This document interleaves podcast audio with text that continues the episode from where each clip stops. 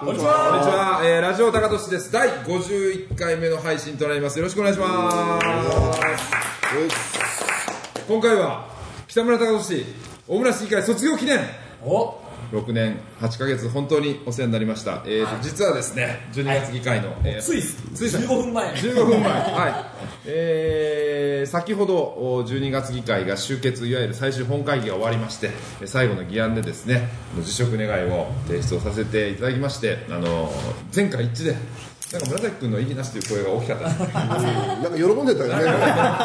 えー気持ちよく送り出してあげたいな。とえー私もですね、あのー議あの議場から一応退出するというルールになっておりますので、退出をしてえー即傍聴席から入って、えー一般市民として、えー見ておりましたがあー本日をもってですね、えー市民の皆様から賜りましたあー市議会という議席をですね、えーちょっとだけ早めにお返しをさせていただきました、え2期目の途中であります6年8ヶ月本当に市民の皆さんのおお声をおまあ、政治にぶつけて行政を動かそう。そして、えー自分のですね、まあ、政策政権思いをおぶつけてま、えー参りました、まあ、この評価はですね、まあ有権者があー、まあ、選挙のたびにされるというようなことだろうと思っております、えー本当にですね6年8ヶ月、えーありがとうございます。まずはお礼を申し上げたいと思います。ありがとうございました。いましたいや本当お疲れ様でした。ありがとうございました。ありがとうございました。えーということでですね、今日はあーまあ多分ここで撮るのは最後になるんじゃないですか。そうですね。もう大村市議会の開発室はもうそうですね。入れなくもう基本的にはい。入れなくパンピーですから。もうパンピー。今日から一般パンピー一般人ですからね。は部外者に部外者ですからね。基本的にこう多分こう市議会に行くと通報されるといういうこともあるかもしれないという話になってしまいます。はい、今にも、えーまあ今でもまあ今日付の辞職なので、今日の23時59分までは59秒までは市議会議員というようなことになっておりまして、はい。えーまだつまみ出されることはないと、えーいうような状況でありますが、えーそのですねここでえー撮る最後のラジオ高俊えーそして、えー今回はドット .jp からですね、ゲストのお二人をお迎えしております。よろしくお願いします。ようこそ。それではですね、えー福田君から自己紹介をはい。お願いします、はい、えっと、福田祐樹です。えっと、長崎大学工学部4年生のお23歳。23歳。はい。若いなあ。てかそこ大学生でなんで23歳なんですか？込みを入れなあかんのそうです。算数、あれ？算数してもでえな22歳え誰ねまあそうそうね。あなんか病気とかですか？ご病気とかそうそうそういうブラックなんです。じゃなくてじゃじゃなくてあなんか髪の毛緑ですねなんかあ、ね緑です、そうです。レディー・ガガみたいな。レディーガガ。いじりがすごい。えそれはなぜなんなんですか？それは。えっと、まあ、あの、僕は進級がかかった試験と、あの行きたいなと思ってたベンチャー企業の会社のインターンシップを天秤にかけたときに、いなるほど。や、インターンしようって血迷ったってことですね。まあ物は言いようだそうですよね。ただダブったってことだよ。そういうことですね。つまりダブりましたね。はい。まあもうちょっとね。え まあちょっと1年多く学費を払おうと。ーなるほどなるほど。国にね。あらららそれは偉い。国に払いたい。えらいこっちゃえらいこということですね。はい。はい。平君はい23歳。はい。えー学生。学生です。えー趣味チャームポイント。人生最大の困難と歓喜を教えてくださはい。い、趣味はですね、えっと、僕高校の頃に家に家で電子ドラム叩いてたんですよね。ドラムとかバンド名いやもう僕一人でただ自分の自己満足で、はい、ドラム YouTuber を的な感じや。ずっと一人で叩いてたっていうのとあとは趣味古着ですかね。古着を古着。買ったりするのが最近ハマってて。それも古着なんですかそうです。ね。はい。昔の、なんか MC ハマーみたいな。僕あのの。菅田将暉さんいるじゃないですか俳優が好きでリスペクトしていてどんどん似よう似よう見せようと思ってなるほど。なはい、るほどそっちに。向かってますね。ねはいチャームポイントは、はいこの綺麗な手じゃないですかね。気持ち悪いわ。気持ち悪いわ。ラジオで見えへん手だけだ俺もいい勝負いや僕負けませんよ本当に。なんかね、はい。なんか手がなんかすごい女性っぽい手というか。指が長いんですよね。僕手の大きさで負けたことがないんですよね今まで。へ大きいってこと？はい大きくて。大きいってこと？はい。ピアノとか弾きそうなねハンドボールをしてたのでそれで指が長くなったってボールをいうのは掴もうという、はいありますよねなるほどですねはい。人生最大の困難。はい。留年したことじゃないですかね。なるほど。やっぱり。ダブったこといやじゃあやっぱりダブりたくなかったんや。まあでもお金で満足いく就活ができたなと思ってるので逆にな裏返しで歓喜っていうのはその、まあ、自分の納得のいく就活ができたってところですかねもうもう決まってるんですね。はい。えー。それもねまた縁があって私の大学時代大学別なんですけど昔学生時代からほ友人だった友達がええ。友人やったやつがえ人事でやってて。ほうコネクションを使ったわけですね。はいじゃあたまたまたまたまですか？報告をした時にえ知ってるって俺の友達の会社だよへー。なんか人事の責任者なんでしょ？そうです。ベネッセという会社ですかそれは？ベンチャー違いますはいベンチャーのベンチャー、えーどんな仕事をする会社なんですかベンチャー。いわゆる今あの、まあ、ないろんな IT を使ったビジネスって増えてるじゃないですか、はい。例えば教育だったらエドテックだったりとか、はいフィンテックだったりとか、はいっていう中で僕の会社は HR テックっていう領域ですね。人材の業界に IT でこう切り込むみたいな感じおでー。まさになんかゲームチェンジャー的な存在になろうとしている会社です、えースカウトみたいなことをやって、はいネットなんかリクルートみたいな感じになるんですね、はい。はい。インターネットの就活サイトみたいなそんな感じところが多いですね。はい。なるほどですね、しかし成長したよね福田君ね。ありがとうございます。おかげさまで、ね。実は僕最初のインターンを受け入れる時に彼が説明しに来てね。あ説明に来た彼だったんですか？そうです。あの彼がなんかすごいこうあプレッシャーが強い学生さんに連れられてきて こうなんか非常にこうなんかあのおどおどしながら、えー私にいろいろ説明してくれたのを思い出してます今更ながらね。はい。懐かしいです、ねえもうその当時は髪の毛は黒だった よ。逆なんです普通逆なんですねええええ。あそれかそうだそうだ。あのですねラジオ高俊ではない失礼失礼、えー北村高俊のホームページえーのですね市議会議員って何してるのっていうサイトあのコンテンツがあるんですが、まあこれ珠玉珠玉のですね、えーもうかなりいいコンテンツなんですけどもね。覚えてください。ね本当にありがとうごそうでしたそうでした。俺が覚えてなくてね中の人が覚えてるんですよね。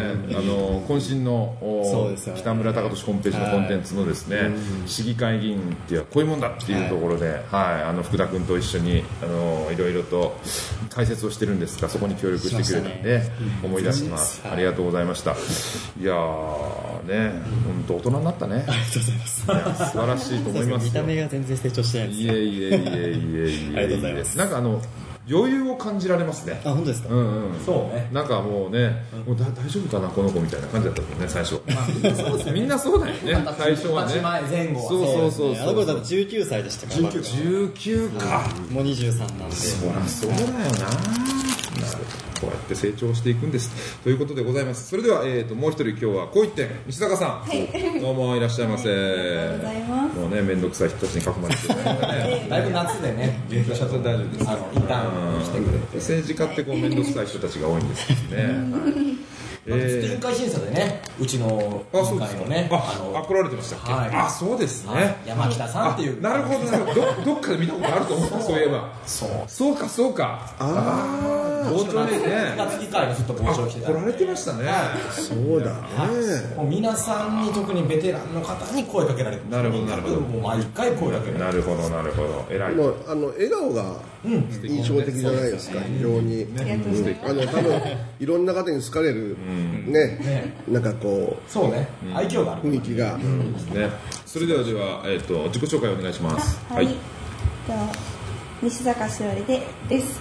はい年齢は10 18歳です。18歳まだ18なの？まだ18です。そうパリと一緒なの2月です。あまだまだ。フレッシュフレッシュ。はいありがとうございます。職業は学生さんですねそうですねはい趣味チャームポイント人生最大の困難と関係お願いします趣味趣味はそうですね。ぶらっと山に出かけること。散歩に。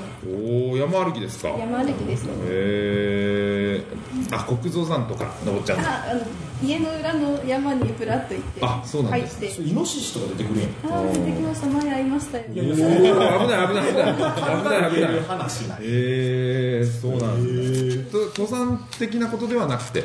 なんかただただ山に入って奥に奥に。なるほど。あの、ね、たまに帰ってこれなくなることがありますからね もう。それは気をつけてくださいね。気をつけます。はいはいはい。そうですか、えー、森林浴っていうことですね。そうですね。ねいやいや僕もあの山は入るんで。うん楽しいですよね。トレミスタートレイルラトレイルトレイル。チャームポイントは？チャームポイント。うんえー、じゃあさっき言っていただいた英語で。笑顔でなるほど、そうだしそうだし人生最大の困難と歓喜。18年の中で、はい、18年の中で。うん困難は受験ですかね。あー大学受験。大学受験。なるほど。1年前やんね。そうですまあでもダブってはないんですよ。ねダブってるダブってダブってダブってないな。ダブってない。残念ながら。嬉しかった。残念ながら。残念ながら。ダブりたかったんかい傷が。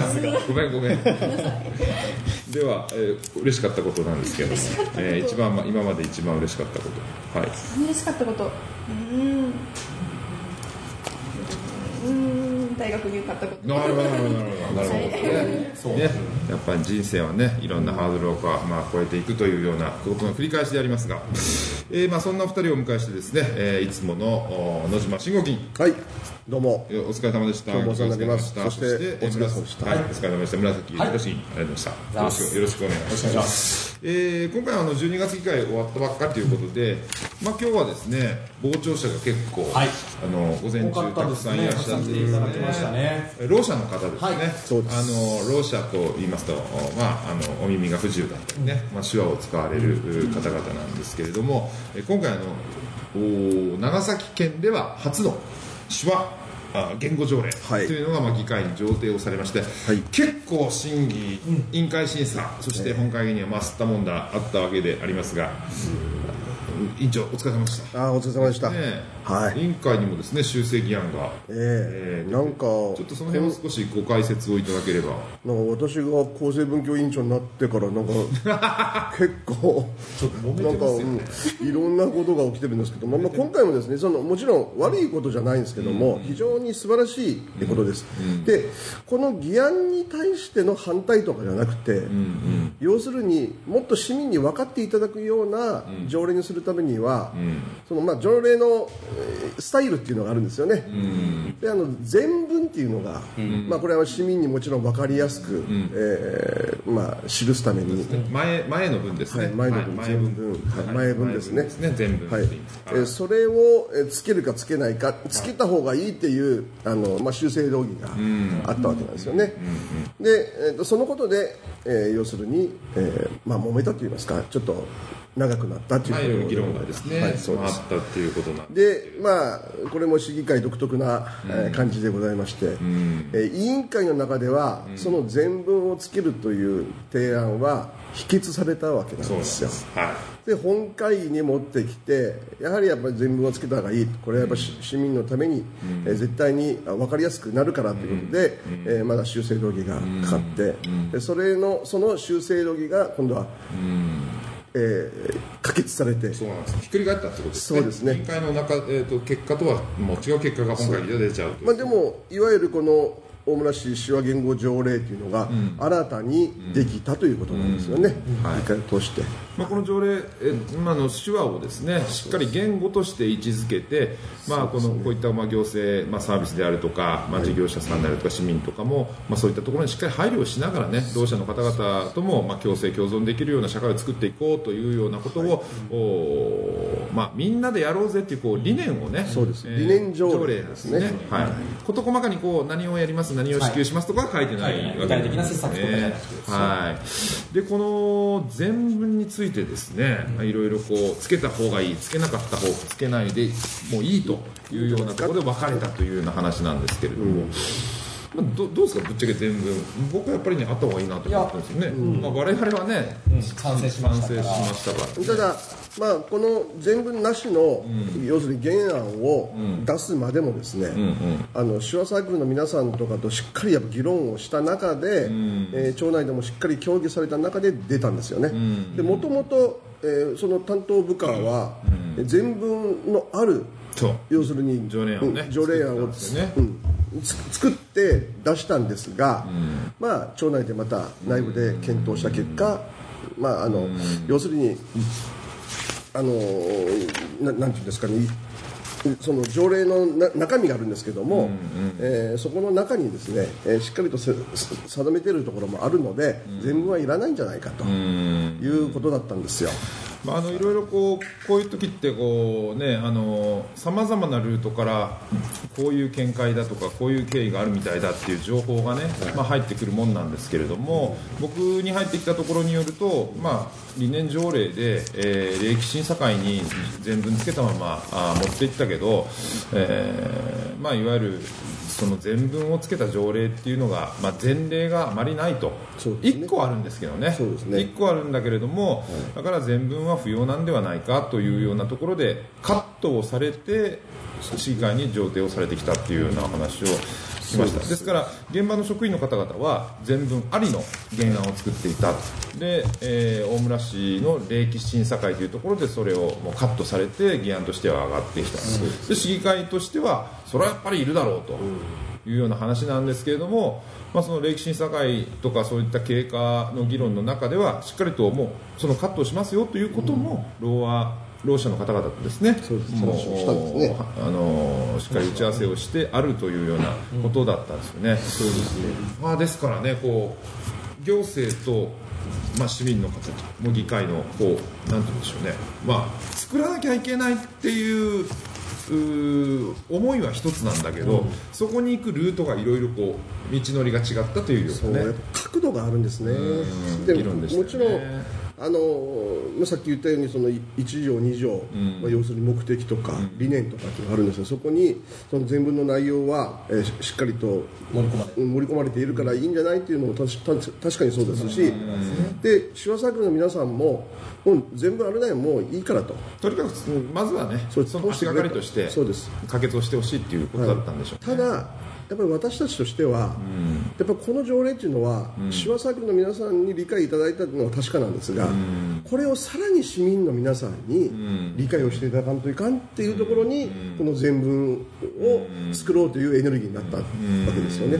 でも確かに、私もこれが出る前にいろいろ勉強させていただいたんですが、まあ、学教育関係だとか、そして今日までずっとそういった、えー聴覚障害を持たれている子どもたちに携わってこられた方たちとか、えーいろいろお聞きしたんですがですね、これがやっぱ深いんですよ、はい、今あの内耳の、はいはいはい要するに人工内耳人工内耳がですねすごい発達していて、ほとんどの方がこ子供の時からしちゃんと訓練をすると治っちゃうらしいんですだから、これあの不適切な表現だったらちょっと怖いんですけども要するにあの手話を小さい時から覚えていくと、でも手話は便利ですから、そっちの方にあの、やっぱ便利だから使っちゃうんですよね、そしたらやっぱり聞こうとする要するにエネルギーがだんだん削られていくっていう面もあるらしいんですよね、だからできるだけやっぱり聞く訓練をしなければならないっていうところでは、えー大切あのあまりにも手話を、えーその押し付けるような施策にはしてほしくないなっていう意見もあるみたいなんですよ。いろんなね。そして、この手話が言語っていうふうな言葉も、まああもちろんそうなんですけども、あの要するに例えばですね私たちがまだ若い例えばあの西高さんですかね。もしお耳が今不十分だとする不自由だとするじゃないですか、聞こえないと。で手話はすごいそのあの使えると。はいう立場になったとします、で急に耳が良くなった、そしてそれで日本語を聞いた、全く分かんないらしいんです。よなるほど。いくら講話の訓練をされてても、ああ、いいうえおとしても、日本語という言葉を聞いたことがないから、理解ができないらしいんですね。文法もね全く違うね全く分からない。そうです。要はその手話僕らは手話を知らないで手話の人を見てるので手話はこう僕らが今会話している日本語のようなものでこう会話をしてるんだなと思い込んでる人が多分多いと思うんですけどそう多いんです。どっちかというと手話英語に近い。はい、らしいですね。かなりブロークンなうん文法になってるっていう話その手話も、うんまあ、おざっくりすると2通りあって日本ではですね、日本語手話と日本語対応手話っていうのがあるらしいんですよ。で、まあ、理屈的に言えば条例を作るならきちんとしなければならない。でじゃあどっちのあの要するに言葉、まあ、あの手話で日本語対応手話なのかどっちなのか、どうするんですかという意見が出るけど、実際不自由な方たちはどっちでもいいよそれがと、あくまでもコミュニケーションの一部でそれはあのいろんな国によっても言葉が違う、そして方言もある、そういった中で使い分けなんかするというような、あの条例とかっていうのはおかしいでしょうと、だからそれはやっぱ時と場合によってちゃんと使い分けるというのが手話ですよ、っていうことをおっしゃるんですね、確かにそうなんですよね。だからいろんな角度から見た中で、さあどうするっていうのがあって、でも今回はこれはもう幅広く市民の皆さんに手話は言語だというさ、ね、最初に、うん。北村議員が言った。手話は言語だということをまず広めるための第一歩だということでこの条例を作られたわけです。ね、他の自治体の条例とかをまあ見てみます。と大体まあもう9割程度が全文前文がついてる。はい。あともう協議会とかですね。109ぐらいあるのぐらいあかるんですね。なあの自治体で。手話言語条例があるところが、でも大村市の条大村市独自の条例もあるんですよね、229だったかな230ぐらいあるんですけど、はいはい。その中で前文全文を入れてる条例は2つしかないです、それは議会基本条例と中小企業振興基本条例ですよね、はいその2つしかないらしいですよね、これやっぱりあのーこの一連の議論の中で、上位法でしっかり定めてあるから、そのそういったまあ感情的な表現とか、あー全文はいらないんだっていうようなまあ論調がちょっとあったと思いますけれども、僕はそうじゃないと思っていて、じゃあ国会で決まったことがね、もう日本全国北から右側には全部津々浦々の自治体がじゃあそれに沿ってまあ上位法があるからやるんだけれども、それはお長崎は長崎なりのおやっぱり施策の広め方とか、やっぱりあると思うんですよね、だから、まあ、上位法があるから、あとはじゃあ、金太郎飴でいいんだと、ではなくて、まあ、この全国津々浦々の自治体がそれぞれにね、こう多様な政策を、まあ、実行、まあ、上位法があるから、全くじゃあ、その進み方が全部一緒なのかと、やってると、まあ、それは違うわけで、やっぱり僕は全部はね、どんどん入れた方がいいと思うんですよ、どんどん。多分そうなってくるんじゃないですかね今から、特にやっぱり全部優しさじゃないですかあれって。ある意味ですまあ、ねこういう社会を目指そうよっていうそうですね。今こういう現状だから、こういうう地域性を生かした街づくりをやろうよっていう意思表示をできる非常にこうなんていうんですかねその条例というかまあ法律なんでしょうけれどもそこにこうちゃんと表情を持たせるというか、もうそういった意味でね僕はすごくあった方がいいなってずっと思ってるんですけどね。だから、もうある意味個人的にもすごい勉強になったし、あのやはりうんコミュニケーションの難しさっていうところでは、やはりですね我々もまだまだ勉強するところがたくさんあるなっていうですね。あの本当勉強になりました、手話手話できますか？わからないです。ああ西坂さん。俺一個だけできるよ。これありがとう。ありがとう。ありがとう。これだけ。これあああそそれなんすか？I love you から。I love you なるほど。あこれこれもこれも。ああそうですか、これ拍手。あのこれラジオですからね。すごいこれろろう者の方々に聞こえないんですよそうです。ろう者の方にお届けできないんですよね今このラジオはね。文字盤を。文字盤をね本当に。でもね喜んでらっしゃったですね。うん非常にね本当に結構たくさんの方が。にされていたというか。そうですね。まあ、やっとこれ第一歩を踏み出せたんだというようなだろうと思います、ぜひあの今後やっぱり学校での役割とか、まあ、そういった条例のことが書いてある条例もありましたんでぜひ大村市ならではのですね、えー条例を作って、えーいただきたいなと思います。もう構成委員長大変ですねこれ。からああありがとうございます。これから勉強だね任期があと1年ちょっとありますからね、ぜひしっかりとまずあね条例ができたねこれをね、はい。施策にね政策に、はい、生かして。なんか今回の放送は私が一人なんか後半喋ってるいえいえ。いえまあホットな話題ということで、はい。あの本当にお疲れ様でした。では、えーこれにて51回の放送を終了させていただきます、じゃあ次回ははい。ちょっと北村君主人公でいきましょうか、そうなんです。よ。なるほど、卒業スペシャルね。卒業スペシャルですね。はい、えー、それでは、えー、それでは第51回目の放送はここまでとさせていただきます。お付き合いをいただきありがとうございました。ラジオ高俊でした。ありがとうございました